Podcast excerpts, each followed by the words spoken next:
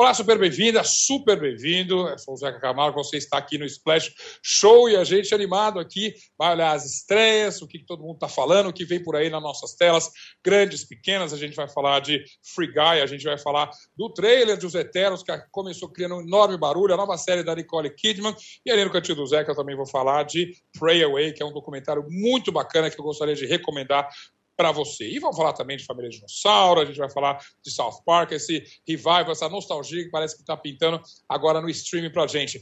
Abrindo então as nossas conversas aqui com o Roberto Sadovski, bem-vindo mais uma vez ao Special Sadovski. Boa tarde, Zeca. Boa tarde, eu estou impressionado com o buzz com o barulho e com, e com, com o agito que um, um simples trailer, trailer, causou nas redes sociais mas não é um simples trailer, né? Estamos falando de Os Eternos. Por que esse barulho todo? Você sabe que eu sou ainda engatinho no universo Marvel, eu sei que ninguém, né? Mas eu, eu tenho noção das coisas. E eu estava esperando também, mas eu não sabia que era para eu estar esperando tanto esse trailer. É, o, o, o, lance todo é que Eternos é meio que um, um, um novo ponto de partida para Marvel tocar o, o, o universo deles, mas assim, a gente já teve vários novos pontos de partida dentro da Exato. É. Teve os Vingadores lá. Então eu acho que não é esse o caso. Talvez a, a, a maior curiosidade para a gente que gosta de cinema tal seja ver a Chloe Zhao né, dirigindo um filme desse porte, né, desse, desse tamanho. Eu vi o trailer e eu não fiquei exatamente impressionado, não, viu? Eu, eu gosto muito do elenco. É, eu acho que, que a, a, a história que eles estão tentando amarrar é incrível, mas a Marvel está é, tá caminhando perigosamente para ficar muito hermética para os iniciados, né? Então eu consigo ver no trailer, ó, eu consigo ver no trailer os momentos que o, os fãs mais exaltados vão dizer: Nossa, conheço esse personagem e tal. Mas para o resto do planeta, a gente ainda vai, vai ficar. Tá, o que, que é isso aí? Então, é. eu, eu acho um pouco, um pouco é, é, é, corajoso da parte da Marvel confiar no seu material, né? Eu acho que eles devem ter um, um, um, filme vencedor na mão, porque é muito talento envolvido para ser uma coisa é, descartável, mas acredito que o lado bom da coisa é que a gente vai ser surpreendido quando a gente vê o filme. Bom, tomara. Então, eu fiquei curioso quando você elogiou o elenco. Eu gosto muito do elenco. Você estava falando dos atores ou do elenco de super-heróis, ou de ambos? Dos atores. Os super-heróis são todos desconhecidos, inclusive dentro da própria Marvel, Eternos nunca foi um best-seller, né? É, foi um uhum. gibi criado pelo, pelo Jack Kirby nos anos 70, que teve vida curta, e eles apareceram esporadicamente em outros títulos. Teve um revival que o Neil Gaiman, né, o criador do Sandman, ele fez dos quadrinhos é, já no século XXI, mas é, nunca foram grandes personagens de grandes sagas. Vamos ver se agora, né, com o, o empurrão do cinema, é, nos quadrinhos também eles dão um gás. E dentro da, da galeria de super-heróis, algum destaque, algum que, digamos que Os Eternos seja um grande sucesso, a gente até torce para isso, algum spin-off, algum herói que vale a pena a gente olhar nessa, nessa galera? Oh, o super-herói mais tradicional dentro dos Eternos é o Icarus, né, que é o Richard Madden que interpreta, que ele basicamente é o Superman. Ele voa, tem super força, é, ah. dispara coisas pelos olhos e tal. É, ele é um, um Superman é, menos alienígena e mais como uma divindade, né? Se bem que no universo essas coisas meio que se confundem. A gente vê que Thor, Thor são os deuses nórdicos, mas na verdade são uma outra civilização mais avançada do que a Terra. Basicamente é isso. Muito bem. Vamos aguardar então, porque a estreia está prevista para. 3 de novembro. Três, ainda tem tá... tempo, ou seja, acho que a gente vai falar bastante de Os Eternos até novembro. Mas essa, quando eu te cutuquei com a curiosidade, com o barulho que isso fez, fala, será que as pessoas estavam esperando pós-pandemia alguma coisa da Marvel? Mas não exatamente, a Marvel já veio, me corrija aqui, com estreias este ano mesmo, e a gente tem agora chegando a, perdão, corrija meu mandarim, Shang-Chi? Shang-Chi, vai, que é, é Shang-Chi, pronto. Eu cresci lendo de, desse jeito. Shang-Chi, a lenda dos 10 anos. Então, é, é, então já, já tem, é, já vinha, a Marvel já veio lançando. É que esse é um lançamento maior. E se significa que Shang-Chi não, não tá com essa bola toda ou tá também? Ó, eu gostei, eu, eu assisti o filme é, e eu gostei, eu, eu, gostei bastante. Eu acho, eu acho que de todos os filmes da Marvel, esse é o mais family friendly, né? Esse é o mais é, infanto-juvenil, porque ele lida com a cultura chinesa de uma forma respeitosa, uhum. mas ele mergulha naquela coisa de mitologia, de criaturas e tal. Sim. Desvia um pouco do, do Shang-Chi original dos quadrinhos, que nos quadrinhos ele foi criado nos anos 70, na, no auge da, da, da, da exploração do, do, do, das artes marciais. Então, uhum. ele era uma mistura de Bruce Lee e James Bond, né? Era uma história de espionagem Olha. com artes marciais, carregado na filosofia. O filme não é sobre isso. O filme é uma aventura sobre é, pais e filhos, né? Ele, ele, o pai dele é um, um vilão, digamos assim, e ele tem, ele tem que lidar com a própria herança dele. Tem cenas de, de luta, né? cenas de artes marciais muito bem feitas, muito bem dirigidas, muito bem coreografadas. Eu gosto muito do elenco. Tem alguns probleminhas que a gente vai poder falar é, mais perto da estreia é, no que, que tem, mas eu acho que de novo, é um recomeço para a Marvel também, uhum. porque já planta algumas sementes de coisas que no futuro a gente vai coçar a cabeça e dizer: ah, isso foi ah, mostrado por ali. Ah, exatamente. E é, sem dúvida, uma aposta também, no mínimo um carinho ali ao mercado oriental é, de cinema. Né? Imagino que isso a própria Marvel fez olhando ali e não querendo, no mínimo, não querendo desagradar a sensibilidade chinesa nessa criação. Ah, total, porque é, é uma preocupação que eles tiveram com Pantera Negra, né, de, de, de, ser um filme que representasse alguma coisa para uhum. um, um, um, recorte do público que às vezes é desassistido. Então, Shang-Chi é a mesma coisa, ele representa muito para um recorte de público que é desassistido. A gente tem um protagonista é, oriental, né? toda a equipe é, é, é, é chinesa ou descendente de chineses, né? ou, ou sino-americanos tal.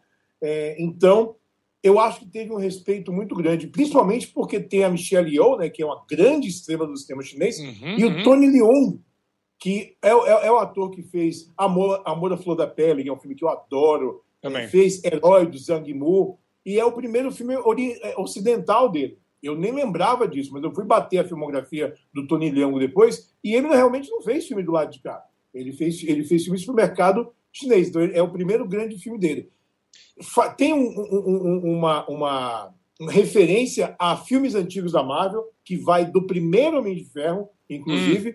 mas ele não precisa de bula para ser assistido. O que, é, o que é a mesma coisa. Ele Boa vai. notícia aqui. Você falou de grandes estrelas, vamos para grandes estrelas old fashion, de Hollywood mesmo, porque Nicole Kidman novamente é assunto é, nos lançamentos aqui. Ela, de fato, não para. Eu acho que ela gostou da ideia de fazer produções de série, de streaming, justamente, desde que ela seja não, a, a, o destaque aí. E vem aí, então, nove desconhecidos. A, a, curva dela, pelo menos de popularidade, eu já gostei um pouco, um pouco menos de Dan Doing, assim, mas ela vem como nome de Hollywood crescendo bastante nove desconhecidos vai ajudar a crescer ou vai dar uma estabilizada nessa curva, no seu palpite? Ó, oh, eu acho que nove desconhecidos não vai caminhar muito para lugar nenhum, não. A melhor definição para mim de nove desconhecidos é Nicole Kidman fazendo Seinfeld, porque a série é sobre o nada. Cada novo episódio que eu acho que a, o roteiro vai andar e vai ter uma virada e alguma coisa vai acontecer, nada acontece tem uma premissa muito boa, né? Ela é, ela é dona de um, um retiro é, nas montanhas, assim, completamente isolado, e ela reúne nove desconhecidos que vão lá para a cura espiritual, para se reconectar com eles mesmos, para enfrentar algumas coisas que eles têm que encarar. Então, um momento eu pensava, isso aqui pode ser uma trama sobrenatural, pode ser um thriller psicológico e tal. E assim, Zeca, faltam dois episódios para eu matar a série inteira, uhum. e até agora nada aconteceu. Então, começa muito interessante, passa a ficar frustrante, e agora hum. eu tô assim, eu vou assistir pela força do ódio para descobrir o que que acontece no fim das contas. O que, que é aquele negócio todo. Você falou desse resort aí, dessa, desse spa, não sei o que é, um, uma clínica, alguma coisa, um retiro que seja. Me lembrou de White Lotus. Você conseguiu ver White Lotus, que teve um final surpreendente. Não, não consegui ver ainda. Estou tirando o fim de semana para maratonar inteira. Então né? pronto. Eu não quis, eu não então, quis ver, não quis ver fracionado. Quero ver num, num, num pau só. Uma atacada. Você não vai se decepcionar, já guarda aí no, no bolso para a gente falar semana que vem. Mas vem cá, não estou me despedindo de você, não. Eu queria só encerrar essa participação falando, do, este sim, do grande lançamento. A gente vem aí com Free Guy, que também para este é, novato, como sempre, neste universo, é uma surpresa ser um filme tão uh, esperado, isso a gente já sabe, mas tão bem elaborado. As críticas, eu li mais de uma, inclusive camei para você algumas, é, são maravilhosas. Assim. É um filme que parece que resolveu o eterno dilema. É possível adaptar um videogame para a grande tela? Me parece que é possível adaptar um videogame para a grande tela quando a gente não adapta nenhum. Isso é o, é o, grande, é o grande, barato do Free Guy, porque não é baseado em nenhum jogo, é, uhum. mas é inspirado na cultura gamer atual em alguns jogos muito populares. Então, quem joga GTA, a, a, a, é, até esse nome do Fortnite, né? Que é, que é Fortnite, sim, sim. Virtual, vai, vai se identificar ali, mas eu acho que tem uma, tem uma ironia fina dentro de Free Guy, que ele não ele está celebrando essa cultura ao mesmo tempo que ele toca na ferida de algumas coisas muito muito comuns dessa cultura, é, que são jogadores tóxicos, que é a violência desenfreada, é, e eu acho que levanta umas questões muito interessantes, né? Porque o Ryan Reynolds ele é um, um, joga, um, um personagem não controlável, um personagem não jogável. É um coadjuvante que a gente vê nesses jogos. Você está uhum. jogando GTA e tem um monte de, de, de pedestre ali que você pode matar, atropelar e tudo. Ele é um desses personagens, um personagem que não é controlável. Por um motivo que está no, no, no texto que quem vê o filme vai entender, o personagem do Ryan Reynolds, que o nome dele é Guy, ele desperta ele passa a ser consciente e ele começa a mudar as regras do jogo. E ele passa a ser famoso no mundo todo, porque as pessoas acham que é um jogador usando um skin de um, de um, de um personagem não jogável. Quando, na verdade, é um algoritmo inteligente, é uma, é uma, é uma inteligência artificial. Então, é um filme muito bem sacado, porque tem uma trama sobre roubo de propriedade intelectual nesse meio, sobre o choque do mundo real com o mundo virtual, mas é divertido, é engraçado, é dinâmico, é charmoso. É, e assim, eu, eu me diverti muito mais do que eu achei que eu ia me divertir. Você não se sente é, um bobo depois de assistir isso, você não se sente enganado, justamente. E, a, e pelo que eu vi também, as duas tramas, a trama do game e a trama de fora da vida real, vamos dizer assim, são interessantes. Né? Elas se, obviamente, se relacionam, mas você acompanha mais de uma história, não só aquela coisa tão é, superficial como a do videogame. Agora, sobretudo, Zadowski, tem o Ryan Reynolds, né? Tem o Ryan Reynolds, tem a Jodie Comer, que é uma atriz que, assim, eu, eu gosto muito do que ela tem mostrado. Né? Ela, ela fez Killing Eve, que Sim. não sei se você assistiu. Assista. Adoro, adoro, adoro, adoro, adoro. Sim, sim. É, ela está num dos filmes novos do, do, Ridley Scott, né, o último duelo que está chegando, e é uma uhum. atriz que está crescendo muito e em Free Guy a gente vê por que, que ela está crescendo tanto, porque ela é muito boa. E eu acho muito legal o, e muito generoso da parte do Ryan Reynolds é, dar muito espaço para ela, para ela ela crescer. Então eu acho e... que o Ryan Reynolds é o cara, né? Ele é o cara o que Ryan... entende o, é. o, papel dele em Hollywood e ele sabe que ele pode alavancar muita gente boa com ele. Um cara que, inclusive, conversou com o Splash, é isso? Opa, conversou com a Liza. E a gente tem um trecho dessa entrevista para ver, então? Acho que vamos, vamos seguir aí com o papo que a Liza teve com o Ryan Reynolds. Bora lá. Making original films and and stories is a huge part of the health of the of the Hollywood or show business or storytelling ecosystem. I think you have to have new uh, to to to sort of make the overall industry quite healthy. I also love you know comic books and I love IP and I love all of those things. And I think, you know, Free Guy is a really interesting intersection of those things. It's a it's a new story, it's a totally original story, but we also hijack IP in various places because the movie is also about culture. Well, as you probably noticed, we have a character in Free Guy played by Taika Waititi who gives a very cynical speech about the value of sequels and the uselessness of original creations. And it's our way of satirizing the Hollywood industry, which has become more and more reliant on reboots, sequels, franchise IP. I like the opportunity to tell new stories. We did it with Stranger Things, did it with Night at the Museum, did it with Free Guy. I think it's important to make original stories because it gives the audience the possibility of surprise, the possibility of discovery. And so my hope is that Hollywood will keep placing these bets on original films. They don't get made that much anymore. They definitely don't get made with a big budget like Free Guy. And Ryan and I are very privileged to get to do one of these movies. Sadal só tem que aplaudir alguém que celebra a possibilidade de nos surpreender.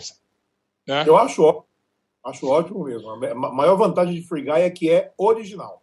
Então, bom, bom, inevitavelmente virão sequelas, mas isso a gente comenta em 2024. Beleza, Sadovski? Super obrigado. A gente se vê semana que vem. Valeu, Zeca. Oi, eu sou o Edgar Piccoli e trago boas notícias. Isso, Trago Boas Notícias é um podcast original Spotify produzido pelo UOL para você se informar e relaxar. As histórias que eu conto aqui são de Ecoa, a plataforma do UOL por um mundo melhor. De segunda a sexta-feira, às seis da tarde, tem um novo episódio grátis no Spotify e no UOL. Dá também para baixar e ouvir offline, quando você quiser.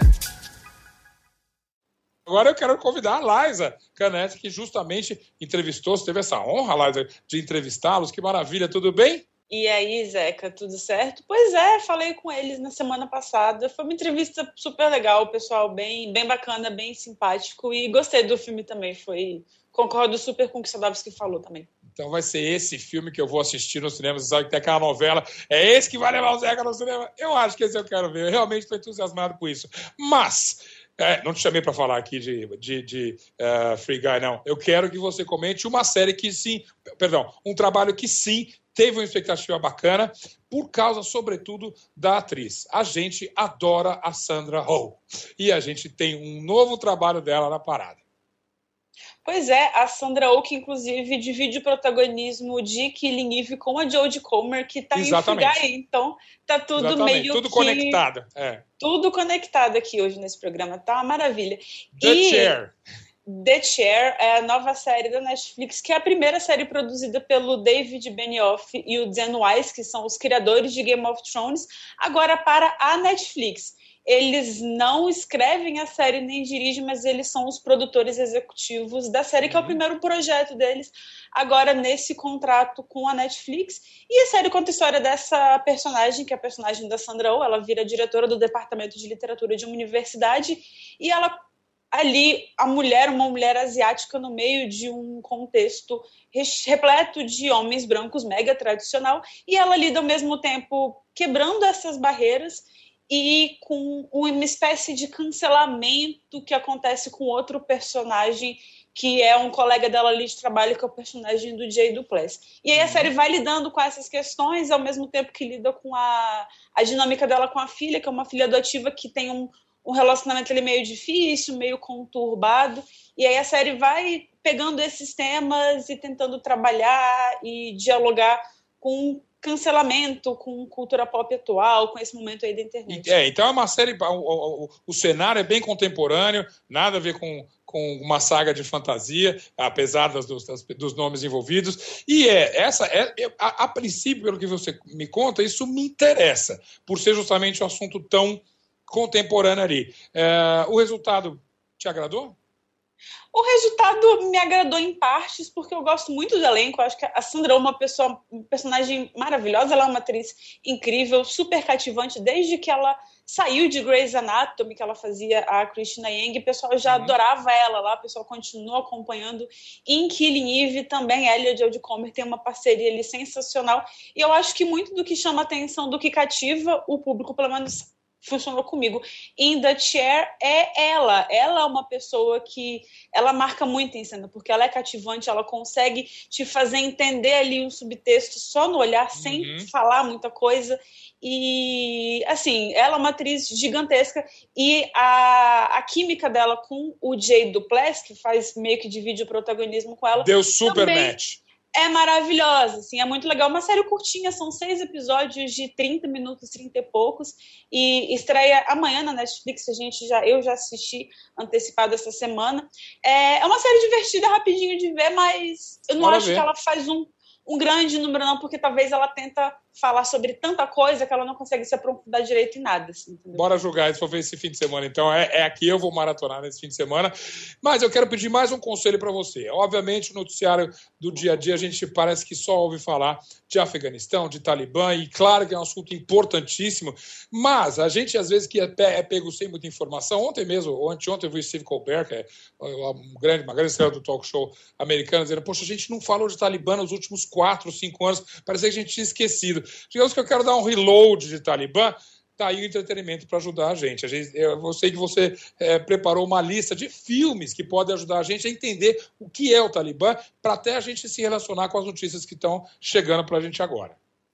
Pois é, com certeza. Eu acho assim, a arte, a gente usa para se divertir, a gente está falando aqui de coisas que a gente vê para se divertir, para passar o tempo, mas ela também tem essa função, principalmente, de se relacionar com o contexto político, social, histórico e uhum. fazer a gente entender outros lugares, outras políticas, outras organizações, outras culturas. E a gente Exato. tem muitos filmes, muitas histórias do Oriente Médio que não falam apenas sobre o Afeganistão, mas sobre a cultura ali daquela região, dos conflitos, que podem ajudar a gente a entender. Eu separei alguns filmes, tenho numa lista lá no Splash, mas tem um que é muito interessante que as pessoas talvez não associem diretamente, que é o Rambo 3, né? Que ele tem uma história que ajuda a entender a origem Olha, do Talibã. Com, confesso que quando eu vi essa matéria no, no, no Splash, eu falei, Peraí, eu lembro de Rambo 3, ou mais ou menos. Aí, quando eu fui ler, eu vi que de fato tem conexões ali é, quase né, é, perfeitas ali com a história de hoje.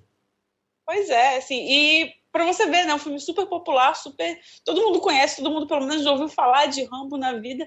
E vale a pena dar essa revisitada nele. Mas a gente também tem outros. Tem um filme maravilhoso que é o A Ganha-Pão, é uma animação, ela está na Netflix, se eu não me engano, mas tenho quase certeza que está na Netflix ainda, que conta a uhum. história de uma menina, ela, o pai dela é preso e ela tem que se disfarçar para conseguir trabalhar, é, para sustentar a família, que se passa durante o regime do Talibã na década de 70, década de 80, e uhum. ajuda a entender o, o reflexo da organização desse regime na vida das pessoas, assim, principalmente no papel das mulheres. Ah, esse eu nunca assisti, vou botar na minha lista já de prioridades. Agora, tem também seriados que a gente pode se informar bastante. Eu, é, é, que também, obviamente, acompanho, até como jornalista e tudo, eu fiquei encantado como Homeland é praticamente uma cartilha do Talibã ali, né? Entender como é que funciona essas células todas. A gente está falando de uma série que fez muito sucesso, com sete temporadas, Oito. eu acho. Oito temporadas, obrigado, Laisa, para me corrigir. E que também é bastante didática e entertainer, né? E também diverte a gente.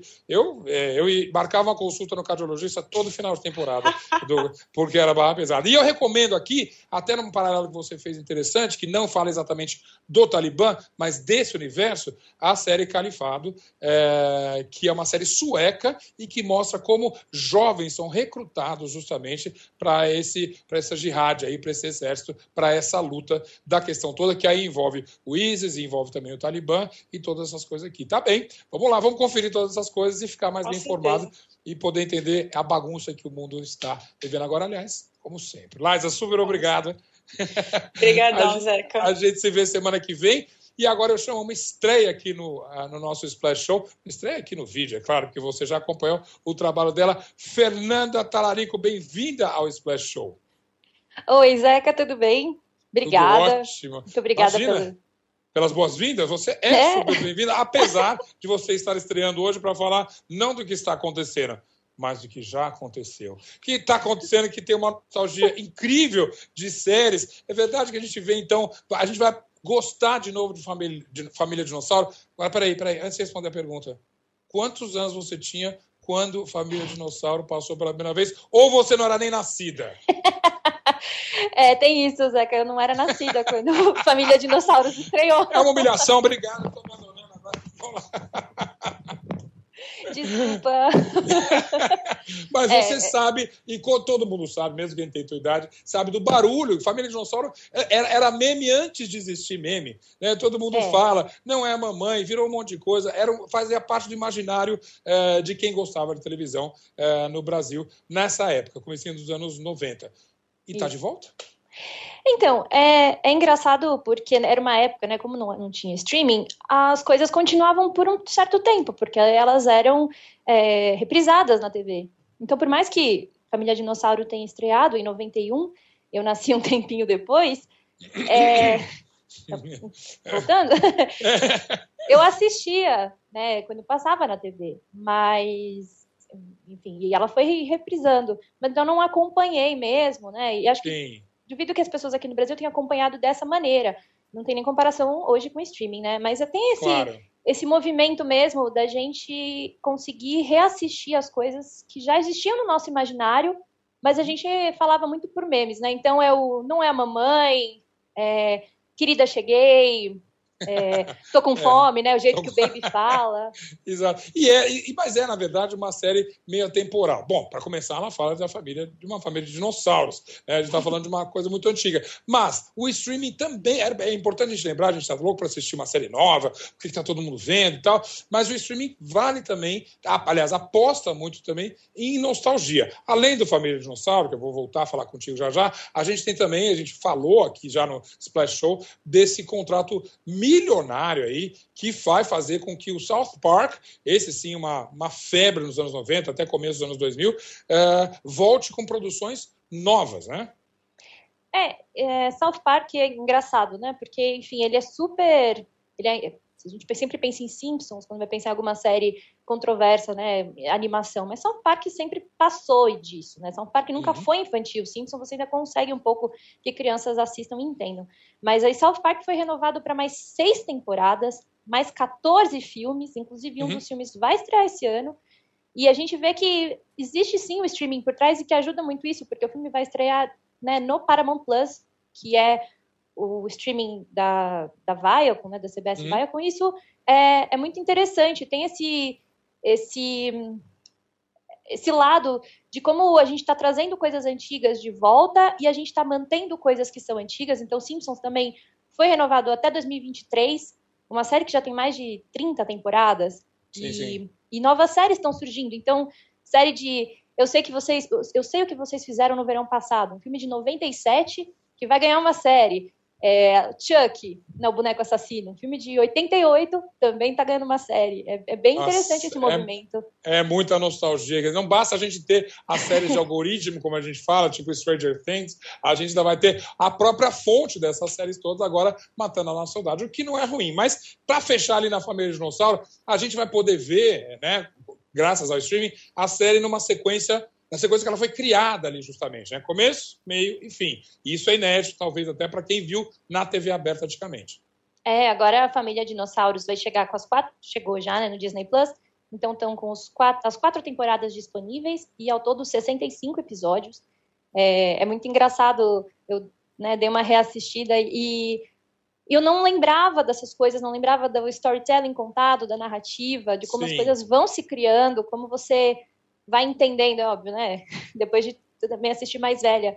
O que, que o personagem. o que o personagem do Dino é, da Silva Sauro. O, o que, que ele quer dizer, o que, que quem que ele está representando, sabe? As, assim, mas as críticas são completamente atemporais. As críticas ah, que eram feitas aí, há 30 é, anos atrás é, ainda são Elas válidas. ficaram datadas mesmo, né? Mas uma coisa que eu tenho certeza que você não se esqueceu foi do final da série. É, Zeca, não tem como. É, confesso que como, enfim, sabia do final há muito tempo, ele não estava fresco na minha memória. Então, não lembrava direito, eu sabia que era um final trágico. Então, alerta de spoiler, falaremos do final agora. É, é... Mas é um spoiler de muito tempo, né? É, é, um, é, um, é, um, é um spoiler científico, na verdade, né? Porque é só você. Se bem que há controvérsia sobre a extinção dos dinossauros, né? Na verdade. É como você é falar. Né, você não pode. Tem um spoiler do filme sobre o Lincoln. Ups, ele morre no final. A gente já sabe disso, né? É, é spoiler de Narcos, né? Do Papo Exato. Opa, hum, foi mal. É, mas, de qualquer maneira, a própria extinção dos dinossauros é uma questão cientificamente controversa. Você aposta na versão de Família Dinossauro? Então, né, a, não, existe uma versão científica que é a mais, é, que as pessoas têm mais viés e dizem que é a mais correta, que seria do asteroide, né? No Família Dinossauro é uma nova era glacial que se inicia porque as pessoas, os dinossauros, pessoas não, é, não se importam com a natureza. Então, uma série de coisas que acontecem muito parecidas com o que vivemos hoje, inclusive. Sim. Que é. o meio ambiente vai sendo passado para trás e esquecido. Eu acredito que ela é muito válida e, e, pode sim, né? Tanto que tem várias teorias também que dizem que pode ter sido uma várias nova era glacial. Claro, claro, é. claro. Então não foi apenas agora, uma grande explosão. Então... Sim. Agora, você falou que várias mensagens do, da série estão datadas, quem sabe essa está ainda atual. E vamos brincar com isso então. Super legal. Ah, bom, bem-vinda sempre aqui, Fernanda. Você é, Muito obrigada, é, Zeca. Né, espero revê-la em breve aqui no, no nosso Splash Show. Até a próxima. Voltar. Até a próxima. Zeca, claro obrigada, até mais. Imagina, queria só encerrar com o meu cantinho do Zeca aqui, porque eu vi um documentário muito legal essa semana e eu queria compartilhar com você. Uh, o documentário chama-se Pray Away e é um, várias entrevistas e relatos de pessoas que passaram pelo que a convencionou se chamar de curas gays. Aí estamos falando de curas religiosas. Programas, sobretudo nos Estados Unidos, mas o Brasil não ficou livre disso, onde as pessoas então eram forçadas até a entrar nessas terapias, entre várias aspas aí, e então se curaram, então encontrar a sua heterossexualidade, que é o que a Bíblia, ou segundo esses que pregam, é, é, que é o que a religião gostaria. Claro que os relatos são fortíssimos, são muitas vezes revoltantes e ah, ah, não precisa nem falar que a taxa de sucesso é negligível ali, né? justamente porque é, é, um, é, um, grande circo, uma grande farsa. A série é interessante, primeiro, porque ela é produzida pelo Peter Murphy, que é um cara, obviamente, que é o, o nome é, de streaming e tudo, então ele apostou nessa história, o cara atrás de American Horror Story, de tanta coisa, de, de, de pose e, e tudo isso, ele apostou. E a diretora, para mim, uma novidade, é uma diretora de documentários, fez vários de, em formato curta aí, Christine Stolaski, e, e mandou muito bem nisso aí. Super envolvente, super forte, super presente no momento onde se discute homofobia, bastante, inclusive no Brasil. Tá aí, recomendo Pray Away para você que, na verdade, é tirado do mantra dessas, de vários dessas, desses movimentos, que é Pray Away Gay. Né? Como se você pudesse rezar e a tua, a tua, a, a, a, o teu lado gay iria embora mesmo assim. O documentário tem para provar que não é tão fácil, aliás, não é de jeito nenhum, não é nem desejável que isso aconteça. Vai lá, Pray Away, super obrigado pela sua companhia. A gente no Flash Show volta amanhã para falar de música ou, quem sabe, de outras partes do entretenimento que a gente sempre gosta e curte, contando sempre com a sua presença. Quer mandar um recado para a gente? Arroba Splash Underline UOL e a gente se fala a qualquer momento. Até amanhã!